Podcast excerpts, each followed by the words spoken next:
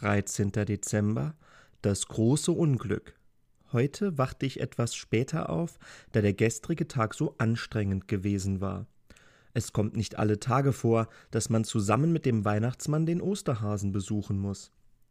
Das sollte mich jedoch nicht aufhalten, wie an jedem Tag voller Vorfreude die Werkstatt zu betreten, um niemanden bei der Arbeit zu sehen, ich rannte die Treppe hinunter, um zu schauen, ob und was passiert sei, und dann erzählte mir Evelyn, eine der älteren Wichtel, dass etwas Schlimmes passiert war.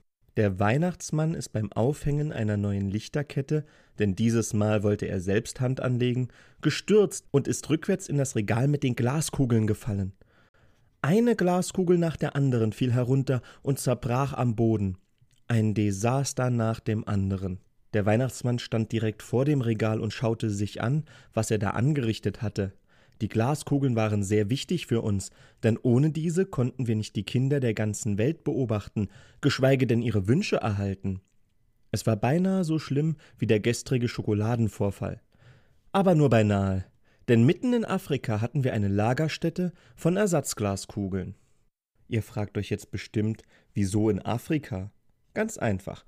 Die Glaskugeln sind das Allerwichtigste in unserer Werkstatt. Und in Afrika würde, allerdings aufgrund des dort herrschenden Klimas, niemand danach suchen.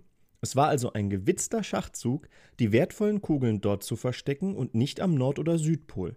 Ich nahm mir Cupid, ein Rentier des Weihnachtsmannes, und flog dorthin.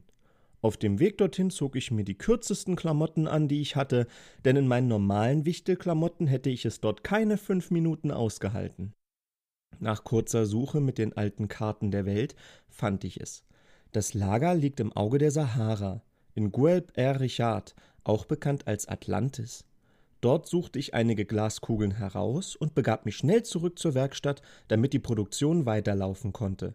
Ich stellte die Glaskugeln in das Regal, die Produktion wurde wieder aufgenommen, Wunschzettel wieder niedergeschrieben und eingescannt, und auch der Weihnachtsmann konnte wieder lachen.